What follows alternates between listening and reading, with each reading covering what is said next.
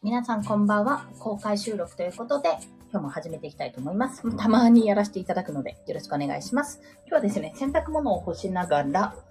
えー、テーマとして、これからゼロから NFT とか始めるんだったら、絶対まあコミュニティに入っておいた方が早いよねっていう話をしていきたいと思います。というのはですね、これ、多分去年の9月とか10月の時点と、やっぱりだいぶ変わったんですよね。まあ皆さんもご存知かと思うんですけども、結構やっぱりもう NFT コレクションとして立ち上がってきたっていうところが大きいので、あの、もうなんか今から新規参入したら遅くはないんだけども、ある程度はやっぱり確立されてきたところがある。まあ、コミュニティで言うと結構、忍者 DAO はもちろんですけど、相談 NFT とか、まあそういったところで強いところは強いところって決まっちゃってるところがあるんですよね。でももちろんこれから大きなコミュニティを作るっていうことも、あの、できると思うし大事なんですけども、じゃあそれをするにはどうしたらいいかって話になるわけなんですよ。で、それって私あの、何を思い出したかっていうと、昨年フリーランスになるために、昨年の7月に私開業届出してるんですが、フリーランスになるために、あの、いろいろやってたんですよ。最初、音声配信、まあ、スタイフからですね、始めて、まあ、Kindle 出版やって、で、ブログ立ち上げてってこといろいろやってたんですけども、その時にも何が良かったって、やっぱ早々にコミュニティ入ったことなんですよ。っていうのは、独学でやるのはもちろん大事ですよ。あの、何でもかんでも聞くっていうよりは、独学である程度は調べたりして、どうしたらいいかっていうのをやっていくっていうのはもちろん大事なんですけど、やっぱり生で今実際にやってる人のあの、要は自分より先に進んでいる人の話を聞くっていうのが一番早いんですよ。やっぱ学ぶことは。まあ、それはごめんなさい。私だけかもしれないんですけども。もしかすると。もしかすると、この書籍とか読んだ方が結構インプットしやすいっていう人もいるかもしれないんですが、私の場合はもう完全に話とか、まあ、それこそ Voicy とか聞きながら、あの、実際に自分がなんでうまくいかないのかをやっぱ考えて、まあ、どういうことやっていけばいいのかっていうのを、誰か他の人のロールモデルを見ながらやっていくっていうのが一番良かったわけなんですね。って考えたら、今ゼロから始めよう。まあ、何かしら、何でもいいです。これ何でもいいんですけど、あ、チラリストさんご無沙汰です。タンポポさん、こんにちは。ありがとうございます。こんにちはじゃないな、もう。こんばんはですね。今、あの、洗濯干しながらやってるんで、換気扇の声とか聞こえるかも。すいません。お久しぶりです。今、あの、ゼロからね、NFT に限らずですけど、ゼロからこれから始まる、始める人は、絶対どっかのコミュニティ入った方が早いっていう話をしております。そう、しております、ね。で、まあ、それの理由としては、あの、結局のところ、誰かもう自分よりちょっと先に進んでる人の、をロールモデルにして、いろいろあの、実際に何をやってるかっていうのを見る方が、断然早いからな、っていう話なんですね。で特にそれが NFT だとかなり顕著で、顕著なんですよ、これ。っていうのも、あの、NFT 会話でゼロからコレクションを作って、まあ、例えば何位差売り上げたとかやるのって、あの、私の中で結構今いろんなね、あの、ジェネラティブプロジェクトとか立ち上がったのを見てたら、まあ、あの、企業の力をもってしてもそこまで売れないってことを考えると、実際に今8000人ぐらいしか NFT ホルダーがいないって話だから、まあそれしょうがないんだけど、それを踏まえて考えちゃうと、これは何も後ろ盾がない状態でいきなりやるのはかなり辛い状況だなっていうふうに思ったわけなんですよ。あ、ゆうとさんこんにちは。よろしくお願いします。ありがとうございます。撮れてる？これ。あ、ごめんなさい。今あれ、資料押しちゃった。はい。公開収録なので、こういったのも全部入っておりますが、ライブなので、こんばんはとか言ったりしてますってことを先に申し上げます。で、えまあ何、何かっていうと、何かっていうとっていうか、じゃあ NFT やるんだったらどうするかって言ったら、私の中でとりあえず2つかな、その忍者ダウか相談 NFT さんが一番多分今強いと思うので、その辺の力を借りて、あの、とりあえず所属してみて相談してみるっていうのが一番早いかなって思いました。お初めての NFT で CNP 買ったんですね。いやー、素晴らしい、ゆうとさん。そう、初めての NFT で CNP って結構たくさんの方いらっしゃると思うんですけど、これはね、こ、これもね、話したいの。話したいって何ぞよって話ですけど。結構、やっぱりこの CNP も、あの、言ってたんですよ、これそもそも。前に、あの、とりあえずクリプト忍者ってメインコレクションがあります。メインコレクションはもう一点一点、一点物として売っていくけど、やっぱりめ、そのメインコレクションが買えない人に、買えない層に、やっぱり渡したいよねって話を忍者ダウンの中でされていて、でもメインコレクションが売れてないと、まあ、そこで IP としてちゃんとクリプト忍者が確立してないと、ジェネラティブ売っても厳しいよねっていう話だったんですね。そう、それから、まあ CNP ってじゃあやろうっていう話になって、まあ結果としてすごい大成功を収めているわけなんですけども、結局じゃあそれに習って、例えば今から、じゃあちょっと安いジェネラティブ作ろうとかってなった時に、フリーミントしようってなった時に、多分フリーミントはうまくいくと思うんですよ。まあ、ある程度、ビジュアルとかが大事になってくると思いますけど、ある程度はね、うまくいくと思う。でも、その続きが続かないと思うんですよね。だったら、あの、これはね、池原さんと以前話してた時に、最初におっしゃってたのが、やっぱりメインコレクション、一点物のコレクションを作った後にジェネラティブを作った方が流れとしてはすごい、あの、やりやすい。でもメインコレクションのファンをたくさん作った後に、やっぱ届かない人に、えジェネラティブとして届けられるような形にした方がいいよねっていうところを話されていて、これは、じゃあ今も通用するかって言ったら今も通用すると思う。うん。思うっていうところです。柳川さんですね。こんにちは。よろしくお願いします。そう、泣いてるの聞こえました？そうです。息子がね、多分あっちの方でね、なんでママいないの？みたいな感じで泣いてます。元気ですね。大丈夫です。私は。私は大丈夫で、息子は大丈夫じゃないかもしれないですね。多分、多分大丈夫。私の顔見せたらもっと泣くと思うので、ちょっと洗濯を頑張って干しちゃおうと思っております。で、まあ、そんな感じで何が言いたいかっていうと、もう、じゃあこれから始める、え、でも何から始めたらいいかわかんないとか、やってみたいけど、あの、今更ちょっと、今更、今更じゃなくてもいいけど、なんかこう、なんていうのかな、あの、成功させたいというより、まあ、あんまり失敗したくないなって、もし思ってるようだったら、もう完全にね、本当忍者だ、忍者だおだね。忍者ダオが一番、あのー、わかりやすいです。あの、わかりやすいって言うと変ですけど、一番、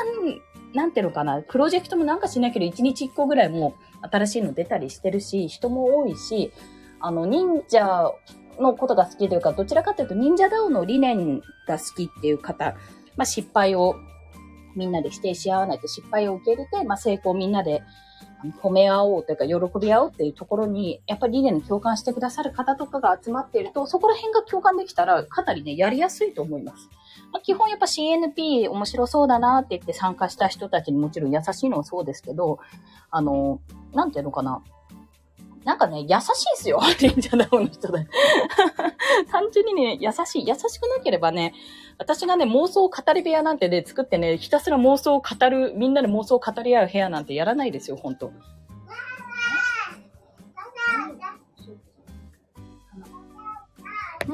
そういうとこ、そういうところでございます。すいません。今、マヨネーズのありかを聞かれたところです。ちょっと行ってこようかな。そこにないですか？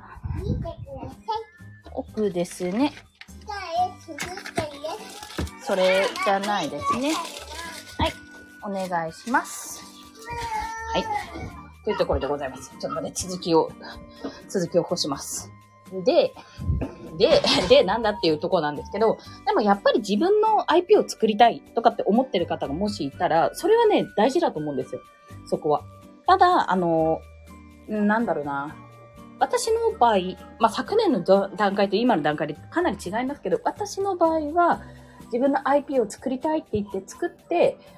えっと、全然、あの、売れたんですよ。コミュニティのメンバーが買ってくれたんで、一部は売れたんですけど、その後本当に観光鳥がなく、鳴かず飛ばず、みたいな状況で売れなかったっていうところがあったので、まあ、その NFT を売るとか、NFT プロジェクトをどうやって作るかっていうところを、学ぶためにも、一つなんか、どっかのプロジェクトに入って見てみるっていうのが、まあ一番手っ取り早いのかななんてことをちょっと思ったっていうところですね。結構それはね、あるあるだと思います。で、まあ、なんでそんな忍者道を進めるかっていうと、まあ私が忍者道に結構コミットしていたってところももちろんありますし、やっぱりね、早いんですよね。先に先にやっぱり進んで、進むスピードも速いし、あの、もちろんね、全部が全部成功してるわけじゃないんですよ。止まっちゃったプロジェクトとかももちろんあるんですけど、やっぱ、だからといって、じゃあこの止まったプロジェクトの人たちが悪いかって言ったらそうじゃなくて、じゃあ次こっちをやってみようとか、こっち止まっちゃったけどこっちやってみようって形で、どんどん新しいものに挑戦していくって姿が見られるんですよ。で、それって、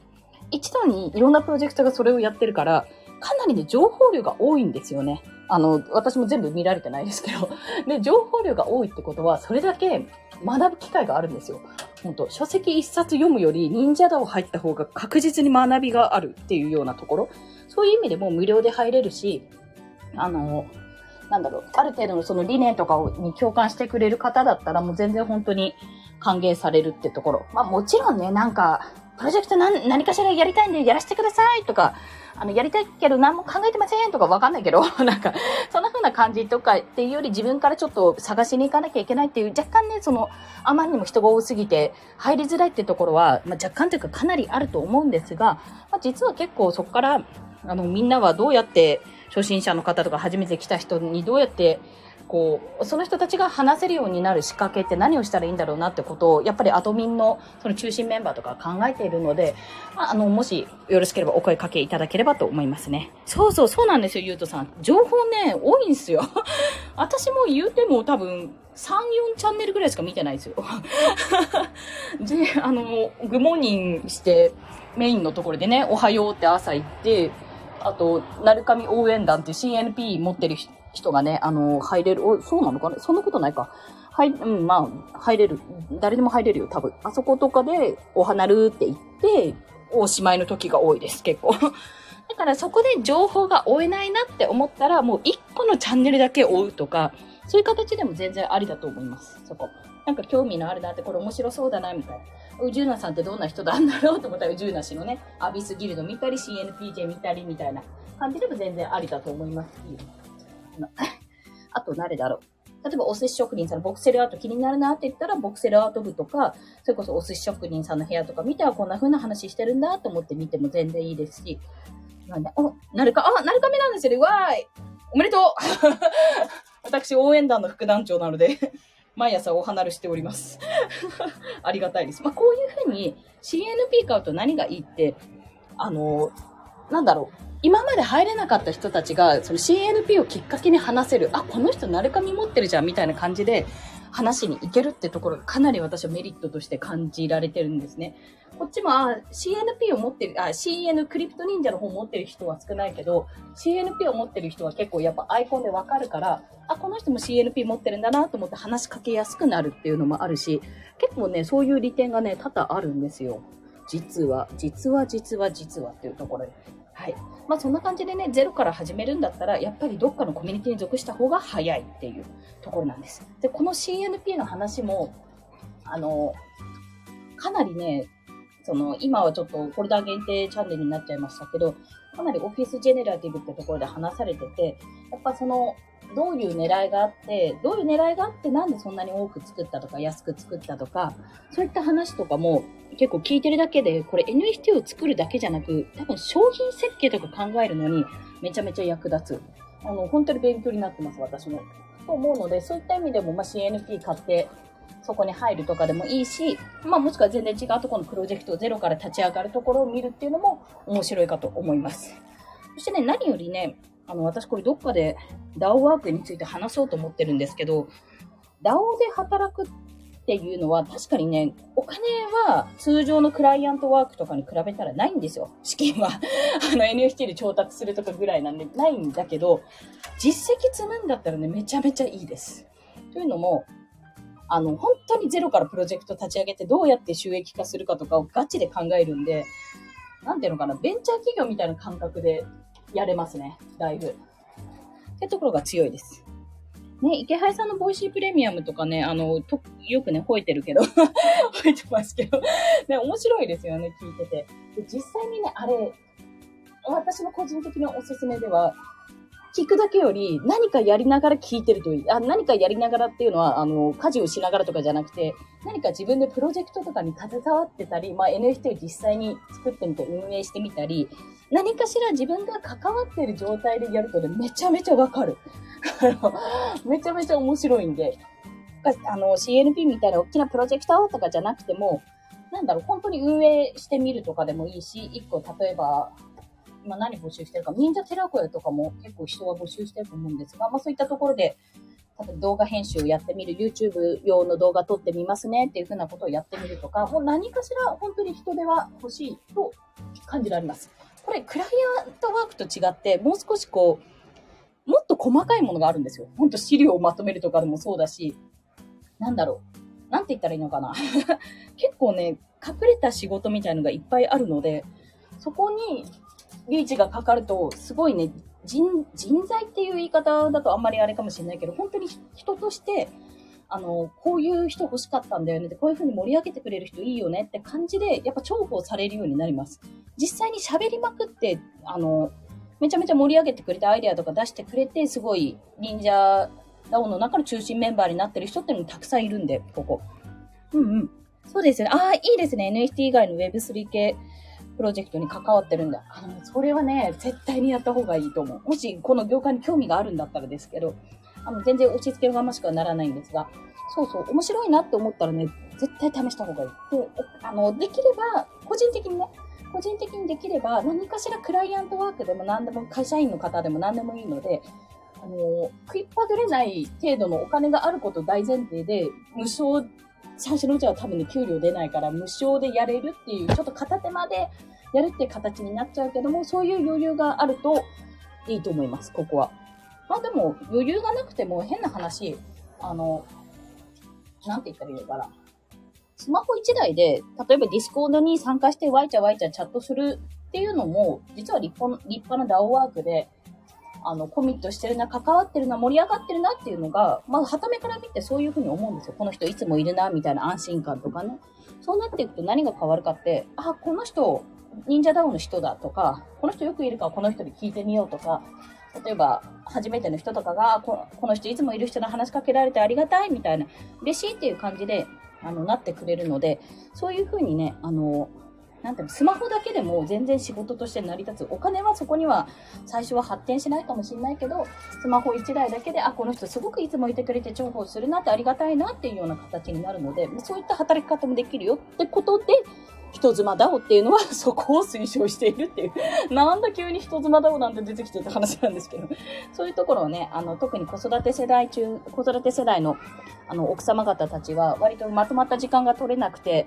あの、職場復帰かもしくはなんか新しく仕事を見つけようにも子供を預ける時間もないみたいな方たちが結構片手間でそういったことができるような環境をね、人妻ダオっていう、まあネーミングはちょっとなかなか奇抜ですけど、そういった無料で入れる DAO で紹介したりしてるので、もしご興味ある方は、人妻 DAO で Twitter で検索してみてください。Discord、Discord リンク貼ればよかった。